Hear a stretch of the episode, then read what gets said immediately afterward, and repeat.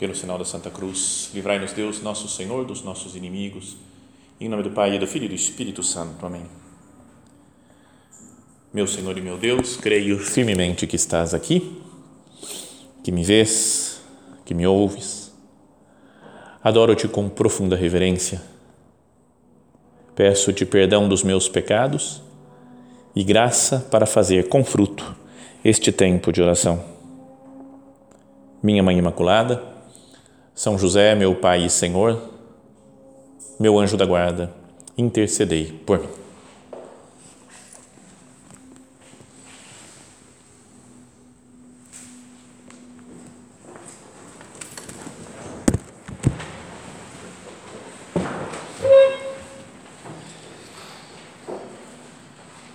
mais um grande personagem do Antigo Testamento que vamos meditar agora é o rei Davi, né, dos mais famosos também que tem no Antigo Testamento, que é um antecessor de Jesus, foi da sua descendência, dos seus filhos, que foi chegando até Cristo nosso Senhor.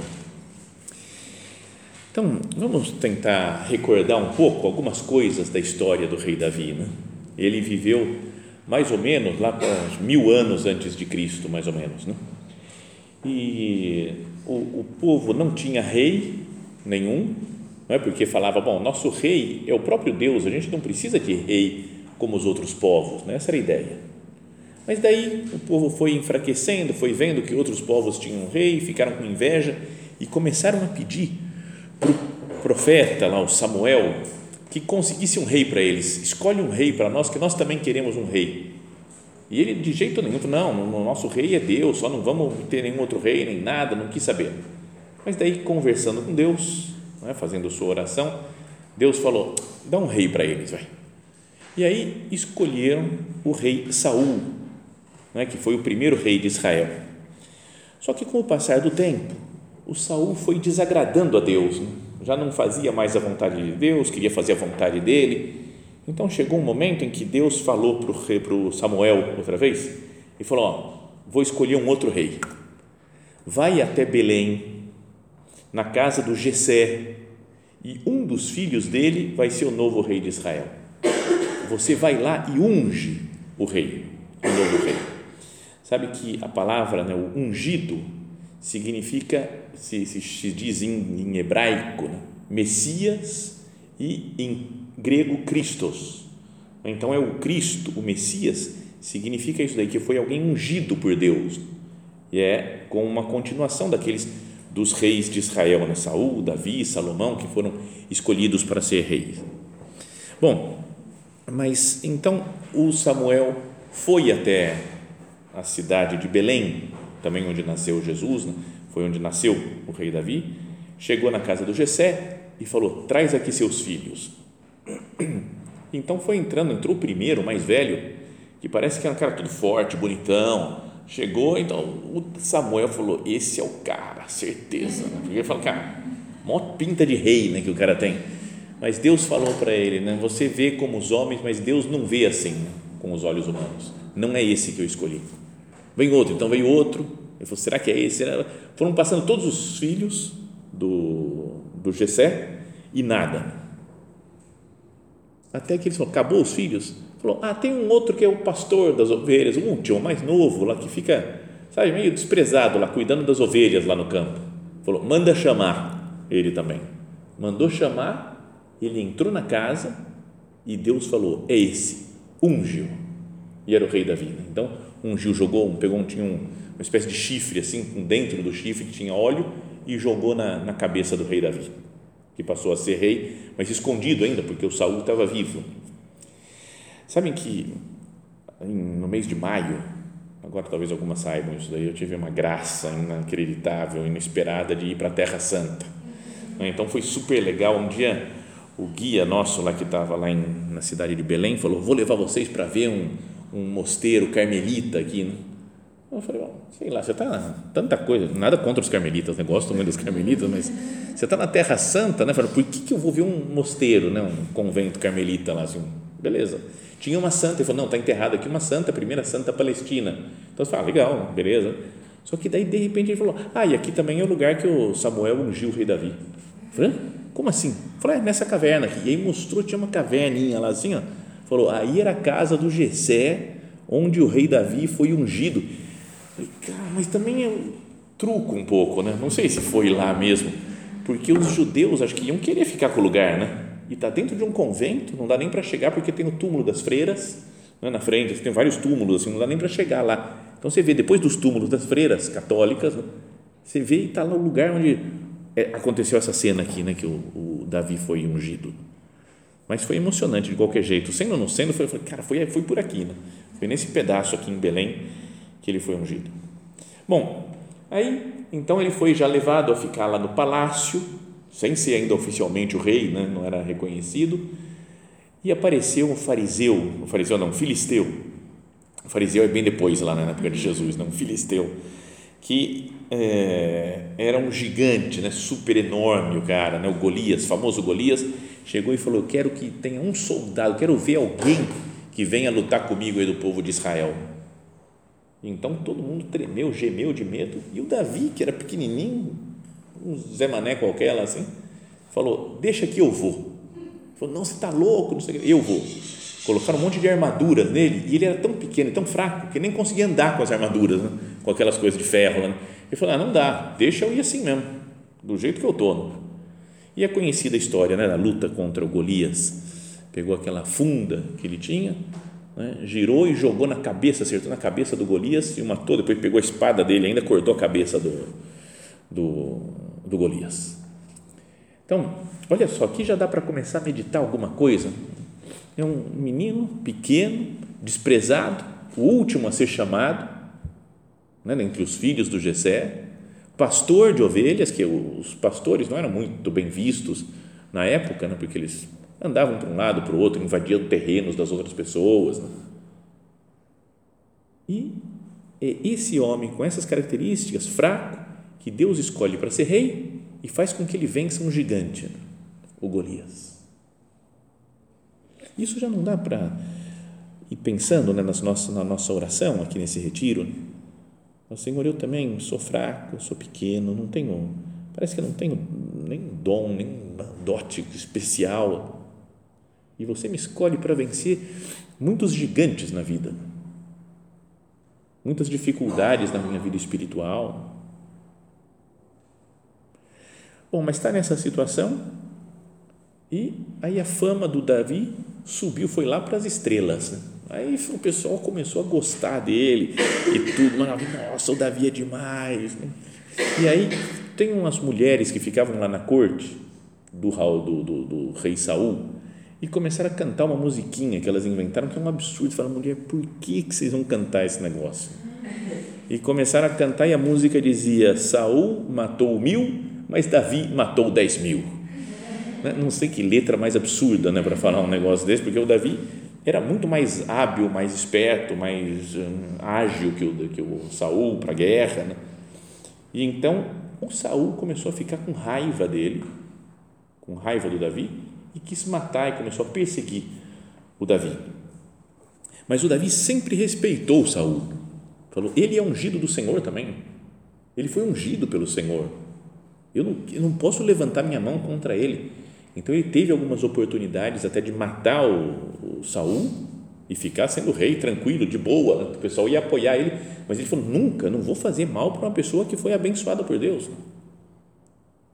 Para pensar também às vezes nas nossas raivas, nosso desejo de vingança.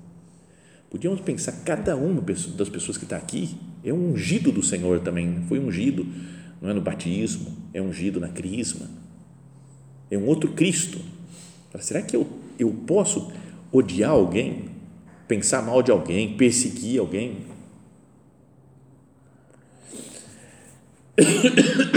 E o, o Saul não gostava do Davi, mas estavam muito relacionados por duas coisas. O melhor amigo da vida do Davi era o Jonatas, que era o filho do Saul. Então o próprio Jonatas falava: Meu pai está querendo te matar, foge. Então eu falei, não, não, seu pai é gente boa, ele não vai me matar, foge, que ele está querendo matar. Então era, era, tinha umas, uma, uma, uma, amizade muito grande né, com o Jonatas. E depois ele se casou com uma das filhas do Saul. Então Saul, além do mais, era sogro do rei Davi. Naquela época era um pouco diferente, ele casou com ela, depois casou com outra, depois com outra, com outra, então foram várias esposas, né, vários filhos que ele foi tendo, né, o, o rei Davi. Bom, mas depois, então foi afastado lá o Saul, morreu uma época o Saul e ficou sendo o Davi o rei. E assim juntou todo mundo, né, o, norte, o sul, todo Israel ficou sendo vendo o rei como um homem especial, né? O Davi era um homem muito querido, muito amado por Deus. Deus dava muitas graças para ele. E ele, dando tudo certo, estava tudo bem, era o rei, venceu todas as dificuldades da sua vida, era apoiado por Deus, tinha graça de Deus, apoiado pelo povo e caiu em alguns pecados que são vergonhosos. O pecado mais famoso dele foi o pecado com a Betsabé. Lembra da história? Ele tinha mandado os, os soldados dele para a guerra. Então estavam fazendo guerra longe de, do, do território da capital lá do país, né, onde estava, onde ele morava, em Israel. E ele saiu para passear pelo terraço do palácio dele. E aí olhou a vizinha lá tomando banho e achou linda a menina. Mandou chamar os funcionários. Quem que é aquela mulher que está tomando banho lá? Ele falou, é Betsabé, mulher do Urias. E o Urias era um dos caras que estava na guerra. Ele falou, beleza, o homem está na guerra, chama ela para cá. E dormiu com ela e depois ela avisou, fiquei grávida. Eu falei, e agora? O que, que a gente vai fazer? Porque o homem está na guerra. O único que não estava na guerra era o rei, que estava lá no palácio, vizinho da Betsabé o Urias volta e encontra a mulher grávida, né? só podia ser do rei Davi. Então ele dá um jeito, ele fala: chama o Urias para cá, porque eu quero que ele vá e durma essa noite com a sua mulher, porque depois vai nascer o filho e não sabe de quem que é, né? vai achar que é dele mesmo. E aí tem uma história toda complicada, né? que ele é chamado, Urias vai falar com o rei, e o rei Davi fala para ele assim: então volta para sua casa agora, descansa, dorme com a sua mulher e depois amanhã você volta para a guerra. E o homem saiu da casa do Davi e dormiu na porta do palácio. Não quis ir para a casa da mulher dele, para a casa dele.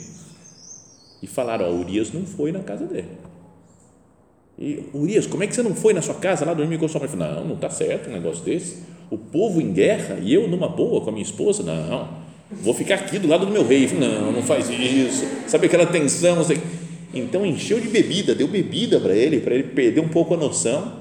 E aí, e mesmo assim, Urias foi firme, falou: Não, não vou ficar com a minha mulher, eu vou voltar para a guerra, porque o povo está precisando, o meu rei está precisando. Sabe? Então, e o Davi era um, é, um bandido, né? Você fala: Como é que pode fazer isso? Né? O cara é tão bom, Urias. E aí, para tirar qualquer problema, resolver qualquer problema, ele mandou uma carta para o chefe do exército: Põe Urias no lugar mais duro da batalha para que ele morra e foi lá, voltou para a guerra e morreu. Então, ele cometeu adultério e, para não ser descoberto, assassinou um homem que era amigo dele, que tinha super devoto a ele. Então, imagina a gravidade do pecado né, do Davi. Né, um outro dia, um outro pecado que ele cometeu foi de fazer um censo. Vou ver quantas pessoas tem, porque ele deu um, encheu de orgulho eu sou rei de quantas pessoas?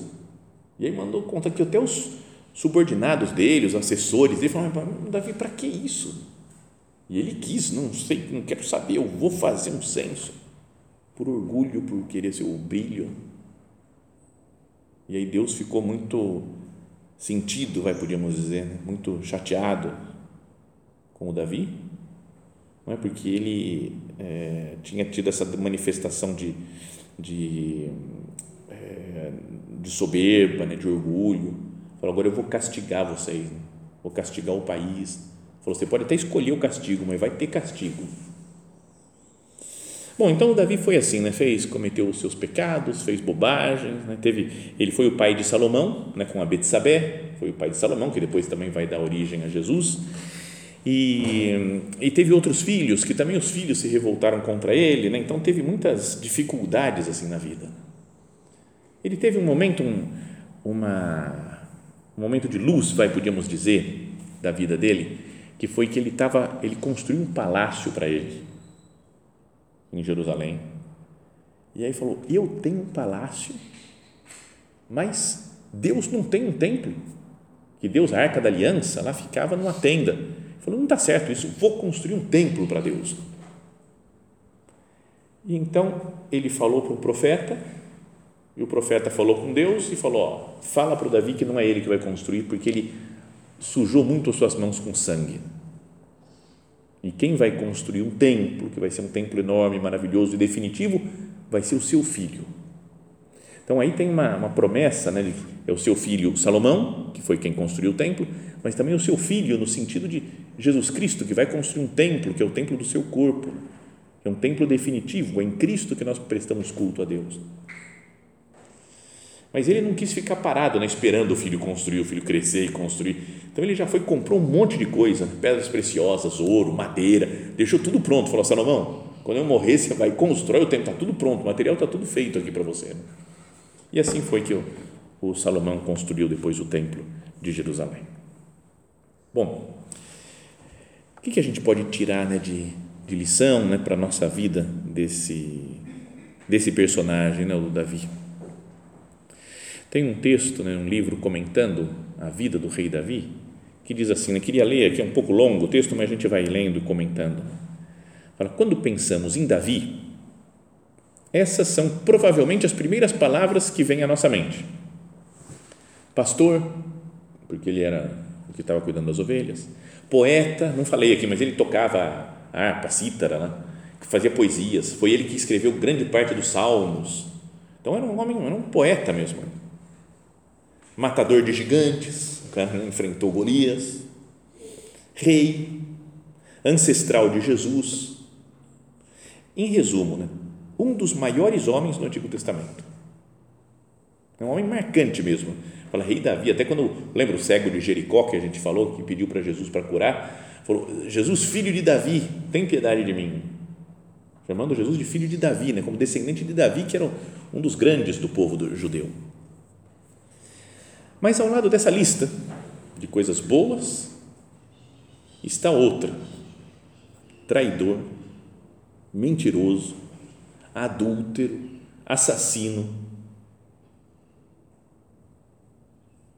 A primeira lista apresenta as qualidades que todos gostaríamos de ter. A segunda, qualidades que poderiam facilmente ser verdadeiras para qualquer um de nós a gente pode pensar, não, eu não sou adúltero, assassino, né, traidor, isso, mas será que não tem alguma coisa de traição, de adultério com Deus, de assassinato da vida espiritual nossa e de outras pessoas? A Bíblia não faz nenhum esforço para esconder as falhas de Davi. No entanto, ele é lembrado e respeitado por seu coração para com Deus Sabendo quanto compartilhamos mais dos fracassos de Davi do que da sua grandeza, devemos estar curiosos para descobrir o que fez Deus se referir a Davi como um homem segundo o meu coração. Isso aparece no livro dos Atos dos Apóstolos. Fala que Deus disse né, de Davi que ele é um homem segundo o meu coração. Então, Senhor, como é que é possível? Um homem que fez coisas boas, né, maravilhosas, tudo que te serviu, mas que ao mesmo tempo pecou tanto, fez crimes tão abomináveis. Senhor, como é que você chama Davi de homem segundo o teu coração? E talvez seja porque o Davi tinha uma crença inabalável na fidelidade de Deus e na misericórdia de Deus. Ele era um homem que fazia as coisas né, com muito entusiasmo, com muita determinação. Pecou gravemente, mas logo depois de pecar, a gente vai continuando lendo a Sagrada Escritura e ele, ele se arrependia mesmo sinceramente, profundamente do pecado. Aquele Salmo 50 ou 51, sabe, que fala do, do né, tem de misericórdia, tem compaixão de mim, Senhor, segundo a vossa grande misericórdia.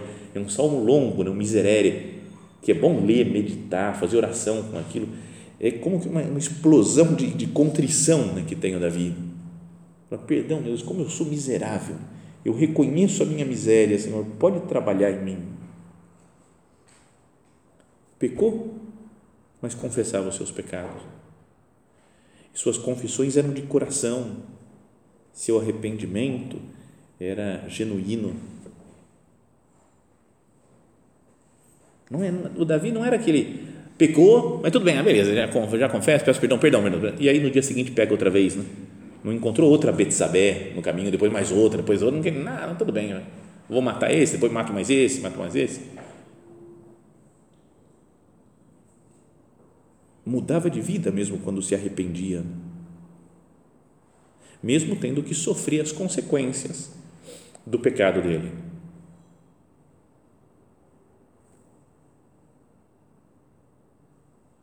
Sofria as consequências do pecado, mas experimentava o perdão de Deus. Às vezes acontece que a gente é o contrário, né? não quer sofrer as consequências do pecado e também não, não aceita, não recebe o perdão de Deus. Então, embora o Davi tenha pecado muito, ele não pecava sempre, né? toda hora o mesmo pecado. E não é que a gente é assim. Dá para entender, né? Porque a gente tem, tem uma, uma linha de, sei lá, um nossos, nosso defeito dominante, né? Que faz que a gente peque com mais frequência em alguma coisa. Mas não faz pensar, né? Fala toda vez a mesma coisa. De novo esse mesmo pecado. Eu já confessei 200 vezes e agora não vou cair mais. E dia seguinte cai outra vez. Por que acontece isso? Dizia alguém, algum padre, falou, não é bom assim, né? porque se fosse cada dia um pecado diferente, você ia ter que lutar em todos. Mas como é só o mesmo, então você luta nesse. Né? Dá para entender, mas também fala, mas eu não quero mais pecar. Né? Senhor, eu não quero mais te ofender nesse negócio, eu quero, quero passar por uma conversão mesmo, uma mudança de, de vida. O Davi se converteu né? nos pecados que ele caiu, ele se converteu mesmo, depois de novo, e convertiu outra vez.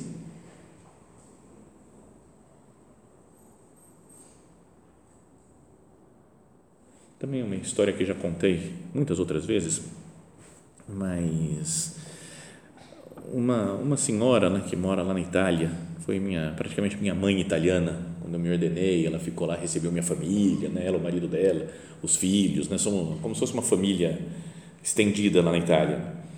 E ela é muito boa, uma mulher que reza muito, sabe, senhorinhas que rezam, rezam, rezam, rezam, rezam. E ela sempre que me via lá, antes de eu ser padre, né, a gente se conhecia, então ela fala, reza por mim, não sei o que, reza por isso daqui, reza pelo meu neto, reza pela minha neta, reza por isso daqui, reza por... Ela pediu oração o tempo inteiro por um monte de coisas e necessidades e tudo. Daí eu me ordenei diácono e uns dias depois, estava chegando o Natal, e ela veio me pedir para rezar por uma coisa, falou, eu queria rezar, que você rezasse para que o menino Jesus me desse um presente nesse Natal. Eu falei, ah, o que você quer de presente no Natal? Fala aí para mim, vou rezar para o menino Jesus.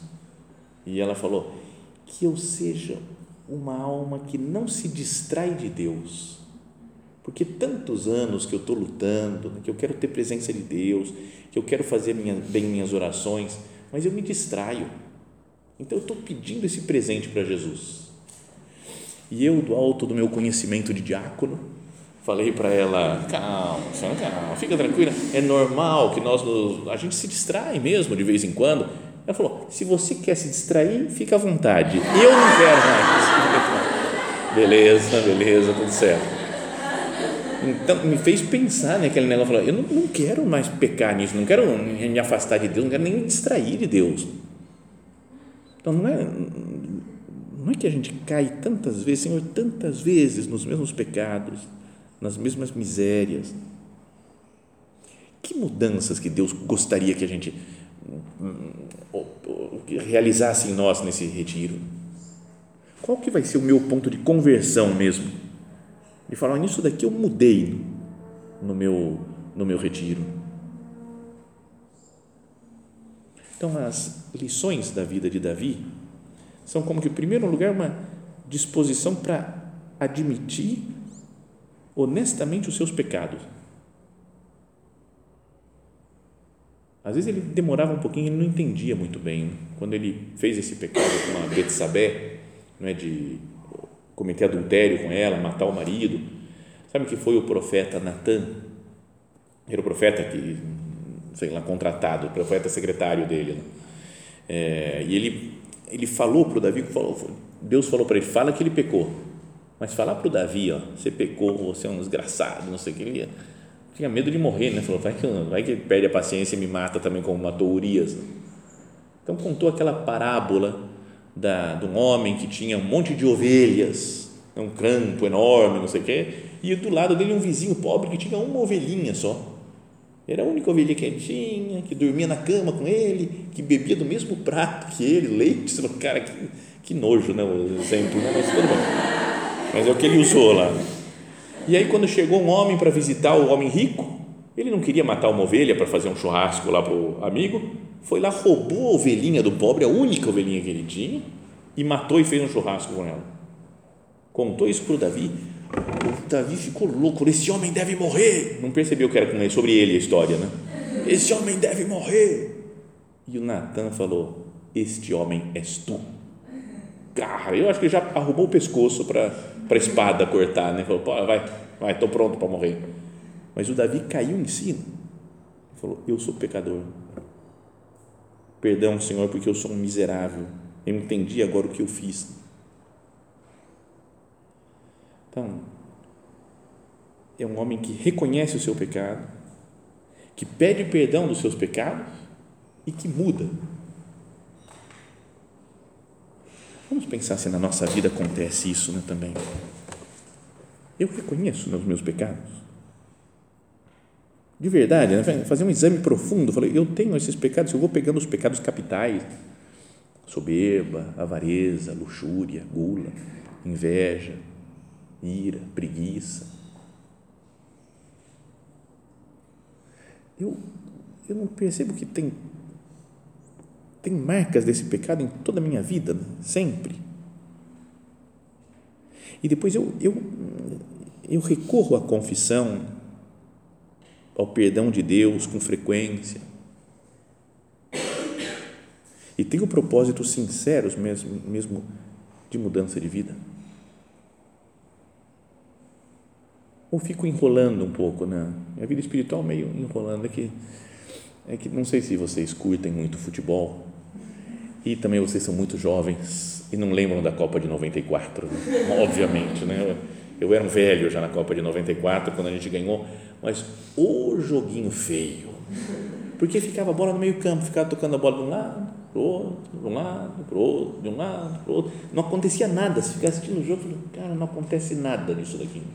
Depois pegava a bola um cara, o Romário, o Bebeto, ia lá fazer um gol, às vezes a gente ganhava, mas foi ganhando, a final foi 0 a 0 e a gente ganhou nos pênaltis, né? só para mostrar que não teve nada de emoção, assim, né, de, bom, de beleza naquilo, o pessoal fica só tocando a bola no meio campo, então a gente, muitas vezes na vida espiritual, fica tocando a bola no meio campo.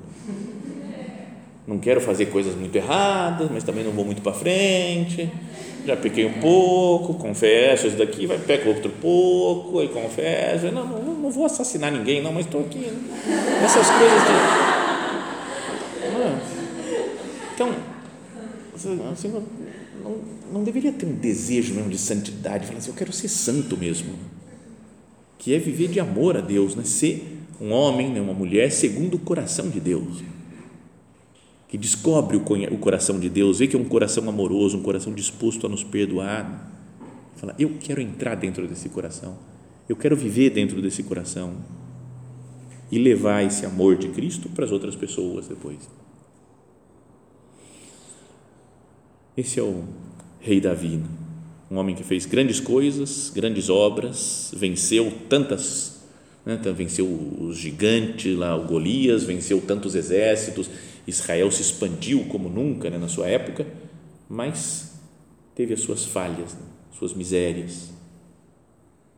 Que nós aprendamos dele, né, que a gente procure fazer coisas grandes por Deus, mas sobretudo essa a humildade de se reconhecer pecador e de pedir perdão ao Senhor se nós nos reconhecemos pecadores, Ele pode trabalhar em nós, pode fazer coisas grandes em nós, como fez em Maria Santíssima.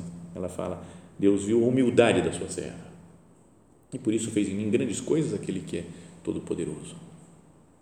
Que Deus possa olhar para a nossa humildade, nosso reconhecimento da nossa miséria, para trabalhar em nós e fazer grandes coisas através de nós.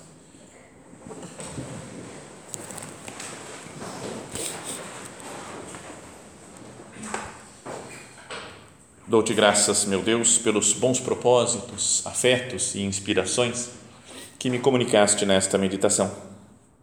Peço-te ajuda para os pôr em prática. Minha Mãe Imaculada, São José, meu Pai e Senhor, meu anjo da guarda, intercedei por mim.